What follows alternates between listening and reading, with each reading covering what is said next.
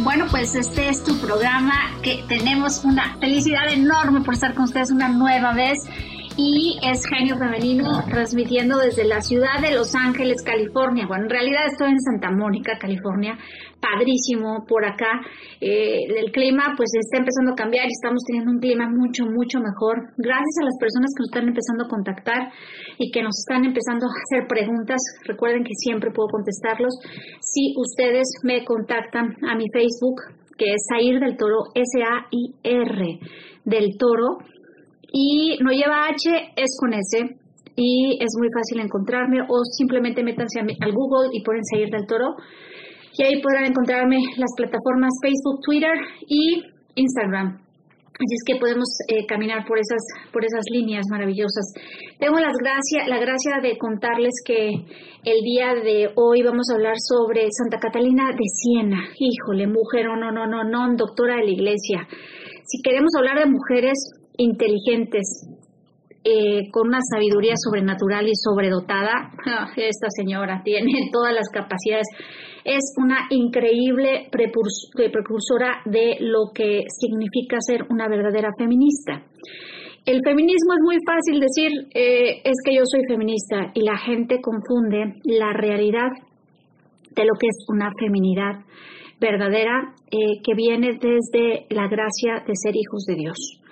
La feminidad que nosotros los católicos conocemos, sabemos y creemos es una feminidad totalmente distante de la que nos están queriendo vender en esta época en el mundo. Así es que si tú quieres aprender sobre eso, pues este es tu programa. Vamos a entender a dónde pertenecemos, quiénes somos y qué clase de mujeres vamos a vivir en un mundo futuro en el cual necesitamos tener valores distintos, no los que el mundo me promueve. Yo no soy, cuando yo veo a todas estas mujeres y digo, ¿quiénes son estas mujeres que andan medias desnudas del torso, que van eh, promoviendo el aborto? Esas mujeres son educadas, adoctrinadas por eh, por costumbres, por movimientos antivida, totalmente adoctrinadas estas jovencitas y usualmente las toman a una edad muy, muy, pero muy temprana. Así es que me interesa muchísimo que tú empieces a observar los movimientos antivida que son y ponen títulos totalmente feministas, pro, pro vida y pro vida y nos quieren apedrear, ¿no? Eh, me acuerdo una vez hace, que serán unos tres o cuatro años, estuve en una marcha pro vida aquí en Los Ángeles que promueve el arzobispo Gómez año tras año. Y, y, nosotros íbamos sin silencio caminando en esta marcha maravillosa donde pues se reúnen miles de personas y veías a las abortistas, o sea, eh, tratando de golpearnos, tratando de causar escándalo para que se vieran en las escenas de la televisión que había habido escándalo cuando nosotros pues somos lo opuesto, ¿no? Se ha visto estos grandes movimientos pro vida en las ciudades como Guadalajara, México, en las grandes capitales de Latinoamérica, que todo va en familia, todos van marchando en silencio pidiendo la vida por los jóvenes, por los niños, un mundo un futuro y mejor. Y bueno, pues no es lo que tenemos realmente eh, eh, en, en, contexto en, la oposición, ¿no?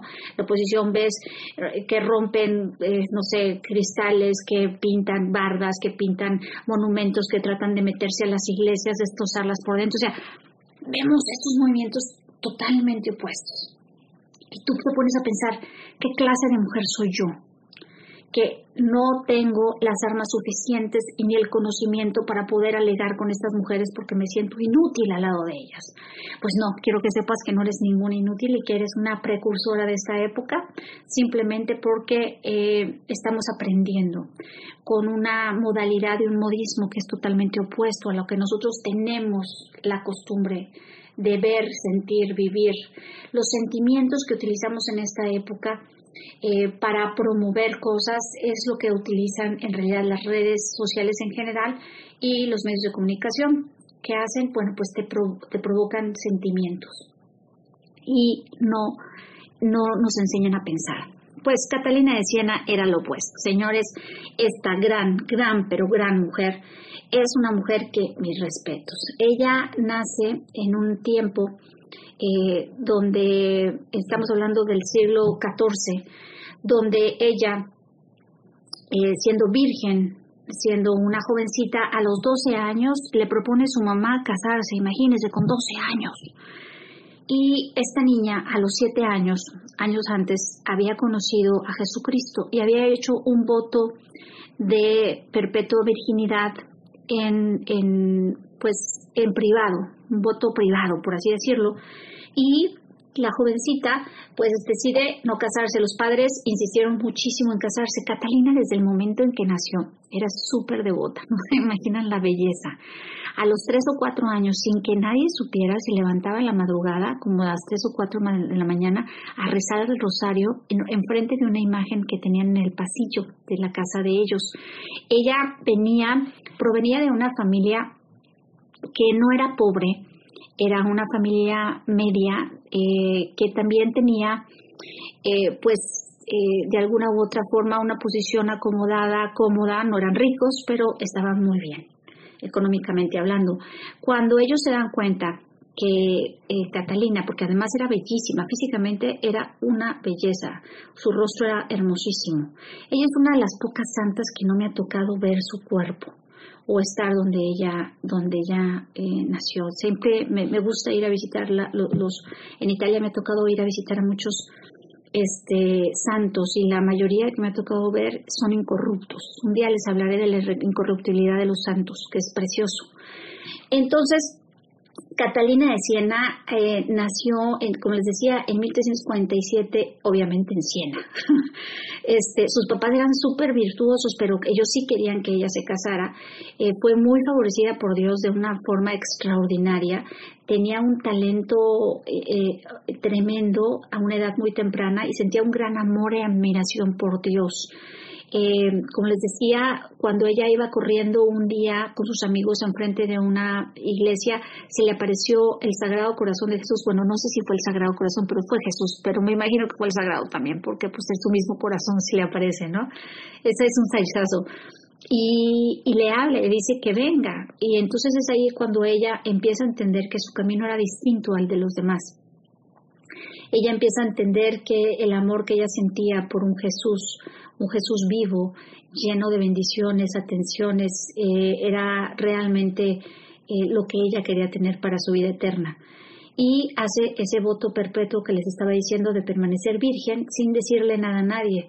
Trató de complacer a sus papás por algún momento porque le daban joyas, le daban cosas que a ella le parecían banales y realmente ella era, le daba vergüenza decirles que no, pero pero ella no quería casarse, ella no quería una vida de matrimonio y los padres eh, lo, trataban de, la trataron de forzar.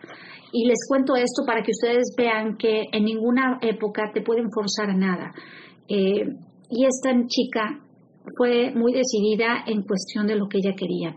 Ella rotundamente dijo no al matrimonio, en muchas ocasiones y por varios años dijo no, y cuando ella toma, eh, pues ahora sí que los hábitos eh, dominicos de terciarios, em, antes de hacerlo, ella le dice a los papás que quiere permanecer virgen y permanecer en la casa. Antiguamente, o las mujeres se casaban o se iban de monjas. O sea, no había terceros las que se quedaban a veces fuera de monjas eran porque eran muy ricas, inclusive hasta las viudas entraban a los conventos. O sea, para que ustedes vean la frecuencia con la que eh, pues la mujer tomaba los hábitos o era matrimonio, no había otra opción. Y ella, ella sí veía la tercera opción, ella quería quedarse en casa y tomar el, este, ser, tomar los hábitos dominicos, pero como terciaria. ¿Qué significa para aquellas que no saben qué es terciaria? Es aquella mujer o hombre, porque también los varones lo pueden tomar, que quieren permanecer laicos en el mundo, este, pero consagrados a Dios. Entonces, eh, ellos pueden seguir su vida cotidiana, inclusive matrimonios también pueden tomar votos terciarios. Es decir, permanecen en el mundo. Pero ella, ella es revestida por el niño Jesús por el niño Jesús. Esto es beneficio cuando lo pensamos así. Una gran gracia eh, le muestra al niño Jesús que la reviste a ella. Entonces, cuando me acuerdo cuando las primeras veces que yo leía sobre esto me impactaba muchísimo porque la consagración de Dios sobre ella a, los 18 años fue realmente un regocijo enorme. Ella lo estuvo esperando por años. Inclusive un par de años la, la mandaron a vivir con las sirvientas de la casa y la tuvieron como sirvienta. El papá estaba tan molesto con ella que la mandó a servir como si fuese ella parte del servicio de la casa y ella dijo, si tú quieres, padre, que yo sirva así para que tú creas y sepas que yo no me quiero casar y que yo quiero permanecer virgen, pues eh, lo haré y así estuvo al servicio de sus papás como sirvienta, su papá por dos años no le hablaba y bueno, ya se imaginarán. Pero cuando ella logra tomar los, los hábitos a los 18 años, bueno, pues fue un regocijo tremendo. Cuando una mujer se decide hacer algo, por lo general tiene una fuerza y un motor que nos mueve, que híjole, no hay quien nos detenga, poco no y el hecho de que ella quisiera permanecer en, en esa orden significaba muchísimo para ella. Antes era, antes los dominicos eran muy populares en aquel, aquel entonces. Eh, si ustedes pueden recordar, hay muchos santos, Santa Rosa de Lima era dominico, este, el, el, el que, ahorita se me fue de la cabeza, el que Fray Escoba, el, el, morenito que siempre tiene una escoba de Lima también, ella, él también era dominico, este, hay muchos, ahorita ninguno se me viene, Santo Domingo obviamente era dominico porque es el fundador, pero en aquella época pues eran muy populares, así es que eh, pues ella decide quedarse en esa orden pues estaba siendo llamada a ella. Dios permanece en ella en una forma muy, muy, pero muy peculiar. En su cuarto, eh, construyeron un cuarto atrás de su casa y ella permaneció como ermitaña, como si viviera en una ermita, manteniéndose en silencio, sin hablar ni de día ni de noche, excepto con Dios y con su confesor. Durante un periodo súper largo estuvo así. Y eh, la gente eh, a veces se pregunta, ¿por qué yo no he recibido mi, mi, mi misión en la vida? Yo les he explicado muchas veces algo muy importante. ¿Qué es esto? Cuando tú tienes un, un encuentro con Dios, la gente cree que ahí ya, tú ya estás lista para todo y no es así. Hay un encuentro, hay un proceso en ese encuentro en el cual eh, Dios empieza a trabajar con nosotros. Después viene un proceso, un proceso donde hay unas pruebas fuertísimas por años, a veces 10, 15 años, y esto se los digo en serio. Y después de ahí empieza una misión. La gran mayoría de los, eh, de los eh, misioneros o las misiones que se realizan en la vida vienen de la mano usualmente de un proceso, de un crecimiento, de una purificación y después de un entendimiento sobre la misión que Dios pone sobre cada uno de nosotros. Entonces son varios pasos los que hay que pasar, no es así como que llego de un golpe y esto está delante. Es muy importante que empecemos a reconocer que Dios nos ama de una forma increíble y nos da un testamento bellísimo que es su propia madre. Así es que Santa Catalina de Siena había sido eh, una gran eh, recitadora del rosario, por así decirlo, muy, muy apegada a la Santísima Virgen María, una hija amada de la Santísima Virgen María y usualmente los, los eh, grandes santos siempre tienen una relación muy peculiar con la Santísima Virgen y también, si se ponen a ver, también con el Niño Dios. Es increíble, todos, todos pasan por las manos de ellos dos. la santidad tiene un prefijo muy importante que es conocer a Dios, conocer al Creador. Y cómo vas a conocer a alguien si no lo te relacionas con él. Esto es increíble. Entonces ella permanece durante tres años eh, aislada, eh, solamente recibía sus alimentos eh, y vivía en silencio. Esos votos comienzan de esa forma. Tenía una forma ferviente de amar a Dios, una confianza total en nuestro Señor y una humildad que el Espíritu Santo le regalaba continuamente. Esto es bellísimo. Mediante esto ella logró perseverar victoriosamente y salir eh, fiel eh, pues al mundo. Prueba que estas grandes bendiciones en las cuales el servicio de la purificación del corazón que ella había procesado, cambiado, y tú dices, pero ¿cómo va a tener alguna, alguna algún pecado, algún pesadez o alguna impureza esa niña que desde los siete años, bueno, pues Dios, Dios así lo sabía y sabía que tenía que pasar por este proceso y esta experiencia. Santa Catalina, cuando empieza a crecer, empieza a darse cuenta que ella iba a tener un matrimonio espiritual. Fíjense que en 1366 Santa Catalina experimentó eh, una, atracción muy fuerte eh, por lo místico. Ella es una de las grandes místicas de la historia. Ya les puedo platicar un poquito más sobre ella. Y Catalina nos muestra en este ámbito tan maravilloso en el que ella vivía, eh, que quería algo más. Entonces Jesús la esposa, la desposa como, como su mujer.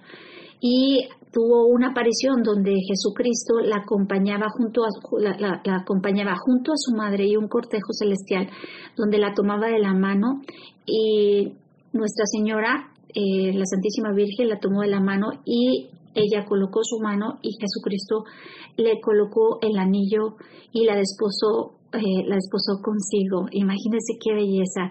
Esta manifestación de amor era tremenda.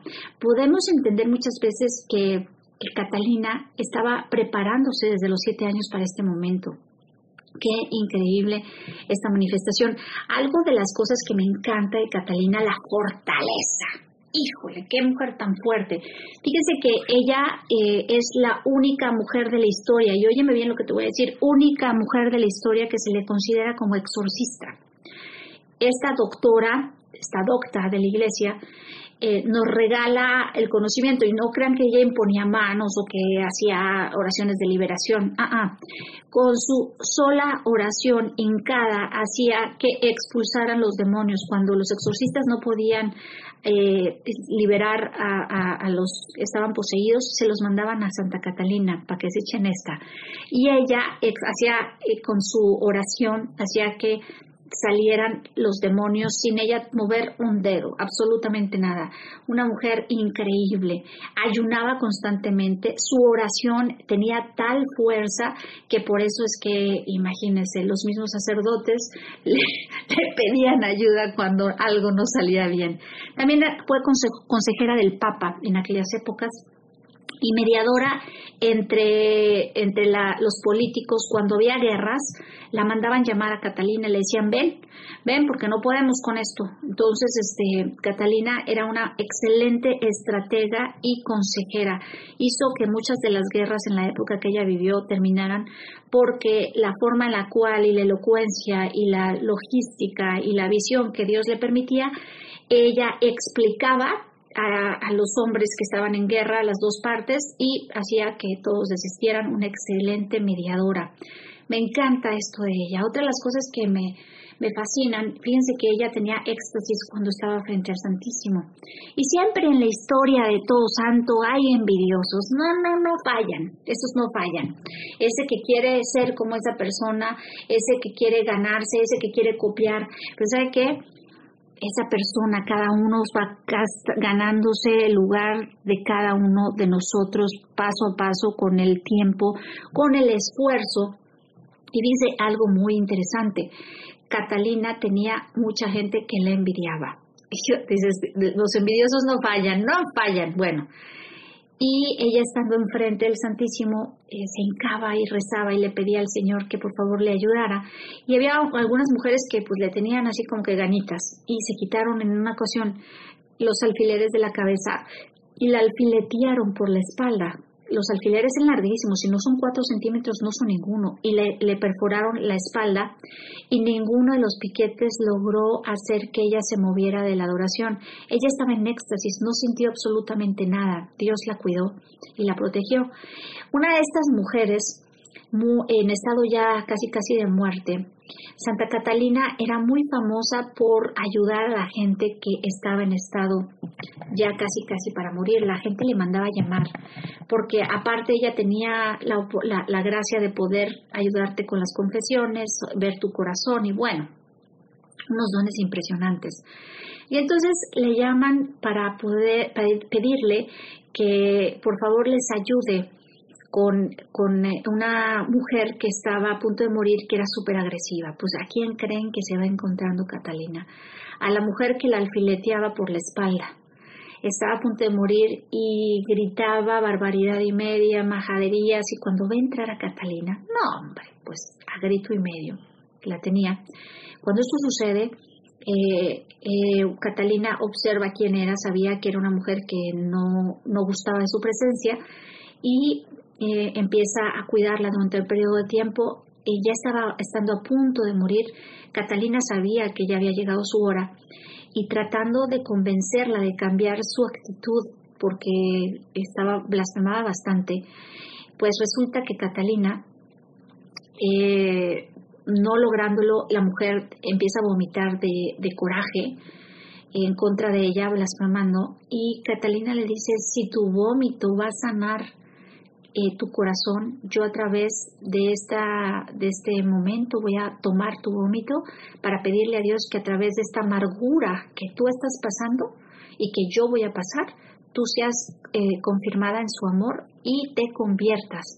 Y el momento en que Catalina se bebe el vómito de esta mujer, eh, ella, ella realmente se da cuenta del amor de Catalina, porque ella amaba muchísimo a la gente y, empieza a cambiar de actitud en ese momento. Pues imagínese usted qué acto de amor, de compasión, de caridad y de amor por Dios y amor por el alma de otro ser que era totalmente opuesto al pensamiento que ella tenía.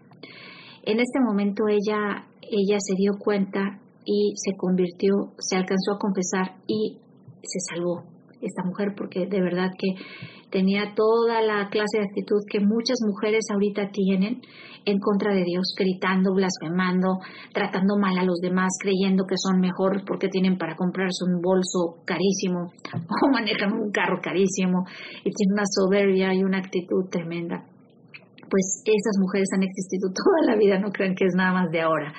Otra de las actitudes que me encantaba de ella, le gustaba mucho entrar a los a las cárceles, cosa que yo he intentado y miren que es difícil entrar a trabajar a una cárcel. Yo la verdad es que paso, es algo que no puedo, siento que entro y siento que me mareo, me siento muy mal con los presos, no, no es algo que sea para mí, pero ella, imagínense el amor que tenía y que le había dotado Dios y la clase de caridad que tenía, que ella podía entrar a todos los lugares.